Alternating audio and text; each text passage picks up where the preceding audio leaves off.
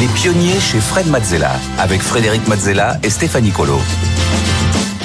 Les pionniers, on continue avec le pitch et en plateau avec euh, Stéphanie Colo et Eric Salomon, euh, fondateur de Time to Pitch et euh, spécialiste en prise de parole. Chaque semaine, vous aussi, vous pouvez venir nous voir, vous pouvez venir nous pitcher votre activité, votre business, soit directement vous inscrivant sur le site des pionniers sur BFM Business ou bien en scannant le QR code qui s'affiche à l'écran ou bien même en nous envoyant un mail sur lespionniers.bfm.fr. Stéphanie, cette semaine. On commence tout de suite, on perd pas de temps. On reçoit Alexandra Baria, cofondatrice d'Eco Bean. Bonjour Alexandra, soyez la bienvenue. Vous venez nous présenter Eco Bean, fabricant de supports publicitaires personnalisable et éco-responsable.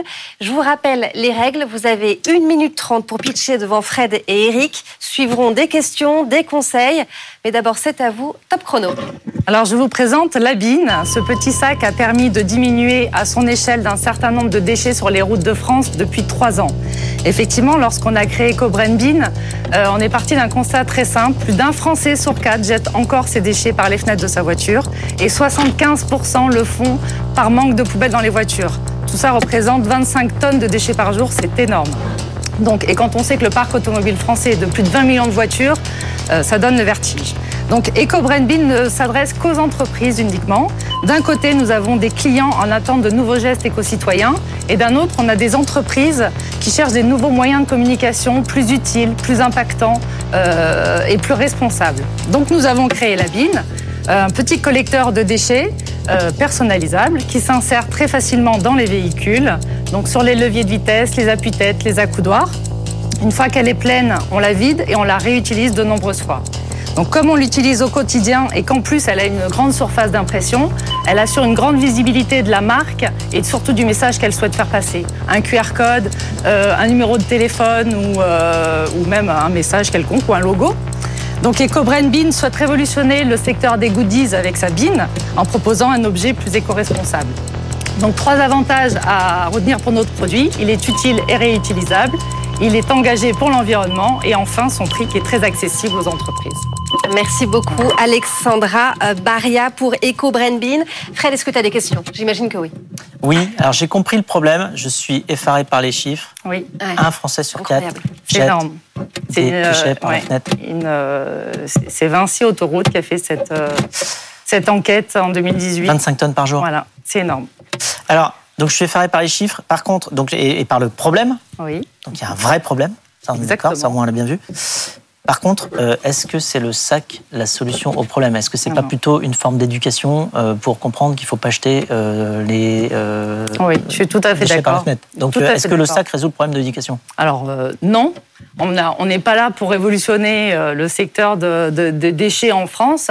On apporte juste un, un nouveau geste éco-citoyen, voilà, qui peut être donné par les entreprises. Euh, effectivement, les entreprises, elles, vont l'utiliser pour, euh, pour une stratégie marketing en, en, le personnalisant et en faisant passer un message. Donc euh, ça, c'est intéressant pour elles et à satisfaire leurs clients surtout, qui vont être contents et qui vont l'utiliser tous les jours. Oui, mais le sac, les gens disposent de sacs, enfin, on en a, ça existe, des sacs. Voilà, donc, donc est-ce que le fait d'avoir ce sac-là mm. plutôt qu'un autre sac, peut-être en plastique ou en papier, à côté, va changer quelque chose dans les comportements? Dans les comportements, pas forcément, mais après, on peut l'utiliser dans les écoles. On peut, on peut euh, très bien le proposer aux écoles. On l'utilise. Euh, il y a des bines à colorier, voilà, que les enfants adorent. Et souvent, c'est eux qui le mettent sur les appuis-têtes arrière des véhicules et ils jettent euh, directement leur, mouchoir et leur papier. Et c'est eux qui éduquent leurs parents à faire ça. Après, on a créé un, un double système d'accroche sur notre bine, donc qui différencie d'un autre sac quelconque pour, pour euh, que vraiment il soit bien positionné dans le véhicule. Sur les leviers de vitesse, il y en a de plusieurs sortes. Il y a des embases centrales qui sont larges, d'autres moins larges. Et, euh, et, en fait, vraiment, c'est un objet qu'on peut transporter, qui est nomade, de la voiture au vélo et, et ainsi de suite. Alors, vous avez trois ans aujourd'hui oui. et combien de clients? Alors, euh, nous avons euh, séduit euh, des entreprises du secteur automobile essentiellement. Donc, il y a une 20, 20 000 à peu près bines qui circulent dans l'environnement. Il y a des, voilà, secteur automobile, autoroutier. Euh, ce qu'on aimerait avec la BID, c'est surtout euh, euh, donner aux entreprises, et quelques secteurs qui soient, l'opportunité de communiquer de façon responsable leur marque et leur, leur image. Eric, ton ressenti peut-être sur le, le pitch d'Alexandra? Bonsoir Alexandra. Bonsoir. Euh, je voudrais déjà te rassurer. Oui. On a compris. Non, c'est déjà pas mal. C'est pas mal, non Donc c'est déjà ton premier objectif, c'est Ouais. qu'on a compris. Maintenant, on pourrait avoir compris et tu pourrais être allé un peu plus loin. Mhm. Euh, c'est très bien et bravo, tu montres le produit, formidable. Mais au moment où tu me le présentes, au moment où tu me le montres, Mhm. je ne sais pas à quoi il sert. Je ne sais pas en quoi il est important. C'est important qu'il existe.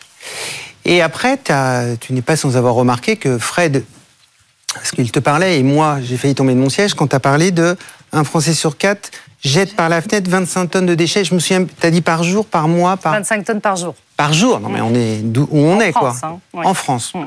Hmm. Mais ce ne sont pas les, les téléspectateurs des pionniers. Non. C'est les 3 sur 4 autres. C'est les autres. Nous, c'est les Nous, autres. nous, c'est pas comme ça que ça se non, passe. non, non. c'est pas comme ça. Par contre, c'est par ça que tu aurais dû commencer. Parce que tu commences comme ça, tu crées une forme d'émotion, Mhm. Tu crées un truc qui nous intéresse incroyable et qui donne du sens au produit.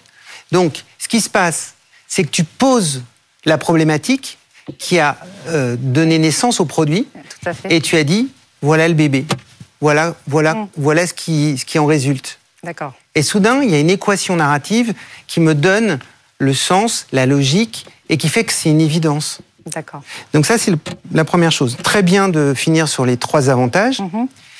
Maintenant, tu vois, si tu avais commencé par les 25 euh, tonnes par jour, Par jour, ouais. tu aurais pu finir, tu aurais pu boucler la boucle et Mhm. dire, avec ce sac, il n'y a plus 25 tonnes par jour.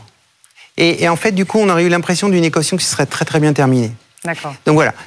Tu as parlé un peu vite aussi parce que tu avais envie de t'en débarrasser, parce que tu es un peu, un peu stressé. Et là, il faut que tu ailles plus dans le plaisir parce que tu nous as raconté des trucs qui nous ont intéressés. D'accord. Et il faut que tu aies conscience de ça. Et dernier petit point, je sors un peu de mon rôle, c'est sur le débat, puisqu'on parle du pitch, et- mais sur le débat, quand Fred te pose une question et que tu es un peu pas bien parce que en fait, il te dit mais ça règle pas l'éducation, et il a raison, tu lui dis non, c'est pas ma mission. Ma mission, en fait, c'est de régler le problème des déchets tout de suite. C'est à l'éducation nationale et euh, sûrement à d'autres autorités de travailler le truc. Et il faut que tu assumes les choses Mhm. et que tu les revendiques. D'accord. Voilà. Et Oui, après, notre produit, il n'est pas parfait, je le sais, hein, mais euh, c'est vrai qu'il fait partie quand même. euh, euh, c'est quand même un objet qui est proposé pour essayer d'améliorer, en tout cas, euh, les choses. Mais il pourrait y avoir un volet d'ailleurs éducation qui Ouais. va avec. hein. Moi, très souvent, sur des activités qui Pour se lancent, dessus, ouais. Euh, justement pour adresser certains problèmes comme ça, il y a une première objection qui peut être faite justement en disant ah mais ça résout pas ce problème-là. Et donc très souvent d'ailleurs ça porte sur l'éducation parce qu'un nouvel euh, fait, usage ouais. ou un nouvel objet vient avec euh, des nouvelles manières de faire évidemment. Et euh, moi je vois très souvent des entrepreneurs qui arrivent avec un produit et également un programme de communication et d'éducation qui va avec, qui va à côté. Donc tu pourrais nous dire ah bah, d'ailleurs oui. euh, euh, au dos de, de ce sac, il y a écrit euh, enfin, de l'éducation pour euh, ne pas Mm. Acheter les choses par les fenêtres. Alors, on on a fait un petit logo euh, en bas, voilà, Oui. à gauche. Ce que, ce que tu pourras mettre au dos de ce sac, c'est aidez-nous à ce que ce sac n'ait plus de raison d'être. Voilà. Par Quelque exemple, chose comme Bah ça. voilà, voilà une bonne. euh, bonne tagline. mot- Allez, Exactement. on parle là-dessus. Merci beaucoup, Alexandra. Merci à vous. Alexandra Merci beaucoup, Baria, Alexandra. cofondatrice euh, d'Eco Branding. Bon, bah, messieurs, je vous ai trouvé beaucoup plus convaincus sur la fin hein, qu'au début. Oui, mais moi, je- ça ne résout quand même toujours pas mon. Parce qu'on on essaie de trouver une petite solution Oui, sur oui, le c'est ça. d'éducation, mais en fait, enfin, je me dis euh, qu'ils aient un sac euh, blanc, euh, marron ou noir. euh, ceux qui jettent les objets par la fenêtre, ils risquent de continuer. Enfin, faut expliquer que c'est pas comme ça qu'on fait. Hmm. Donc, il y a quand même l'éducation à, à, à repasser. Bah, Je suis d'accord. Mais après, il faut qu'elle assume le fait qu'elle a monté une boîte sur un objet, que ça lui permet d'avoir une entreprise avec Oui, des salariés et, et qu'il y a un besoin. Alors, elle est au premier niveau du besoin et je suis tout à fait d'accord avec toi. On pourrait rajouter Ouais. un petit truc un peu intéressant derrière, du style faites en sorte que ça n'existe plus. Aidez-nous à faire disparaître ce produit. Mm. Ça serait super. Ouais, c'est c'est, euh, c'est punchy. Allez, on accueille notre deuxième pitcher du jour, Baptiste Gamblin, cofondateur de euh, Pimster, plateforme de digitalisation des modes d'emploi. Euh, bonsoir euh, Baptiste, vous avez 1 minute 30 pour pitcher devant Fred et Eric. On va débriefer ensuite votre passage. Mais d'abord, c'est à vous, top chrono. Parfait. La cible, c'est le mode d'emploi papier. Aujourd'hui, on imprime des millions de pages tous les jours pour qu'elles finissent presque instantanément à la poubelle. Qui d'ailleurs ici ne s'est jamais retrouvé face à un mode d'emploi de 150 pages, illisible, si ce n'est incompréhensible? Bon, je vous rassure, personne ne lit les modes d'emploi. La réalité, c'est que les consommateurs n'utilisent en moyenne que 10% des fonctionnalités de leurs produits. Derrière, 70% des pannes d'un produit sont justifiées par une mauvaise ou une non-lecture des modes d'emploi. En réalité, les marques manquent 100% des premières interactions avec leurs consommateurs.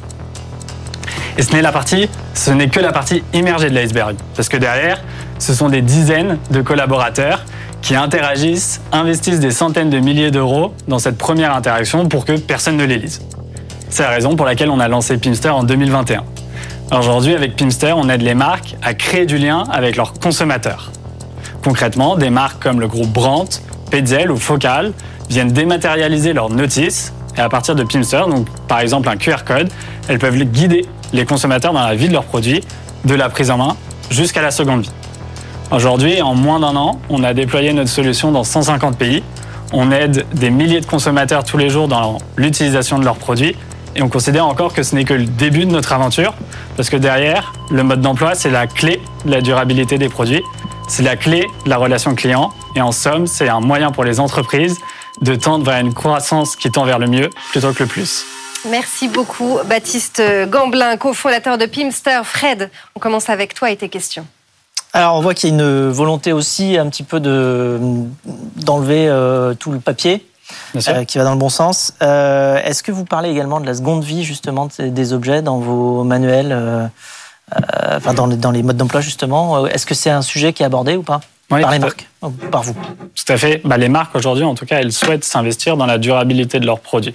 La durabilité, déjà, ça veut dire accompagner le consommateur dans plus dans, dans, un produit qui va durer plus longtemps. Et ça, ça va passer par un meilleur entretien, par favoriser l'autoréparation des produits, notamment l'accessibilité aux pièces détachées, et derrière favoriser sa vie sur, avec euh, la mise en relation avec d'autres acteurs, notamment dans la seconde vie, comme vous l'avez dit à l'instant. Donc nous, on souhaite leur donner cette infrastructure pour les accompagner dans le post-achat. Et donc vous avez des concurrents internationaux ou comment ça se passe? Parce que j'imagine, enfin, l'idée, elle peut germer partout.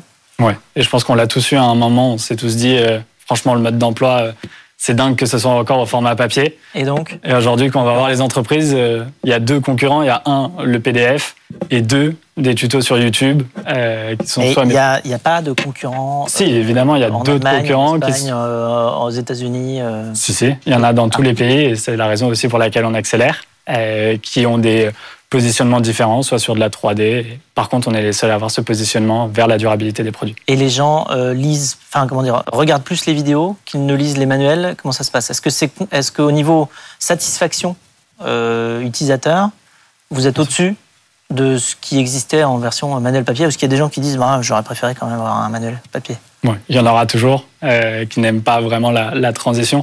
En moyenne, les évaluations qu'on reçoit, elles sont de 4,5 sur 5 en termes de satisfaction euh, client. Et oui, derrière, effectivement, bah, il y a, euh, en fait, à partir du parcours qu'on va créer en fonction des vidéos, par exemple, de temps en temps des, des stories, des astuces et conseils, là, on va favoriser le parcours en fonction de la vie du produit. Donc, on va lui partager, par exemple, du contenu de prise en main sur la première interaction et de réparabilité sur la dixième, etc. Eric, est-ce que tu as des remarques à faire sur le pitch? Oui. C'est ton moment. Salut. Salut Eric.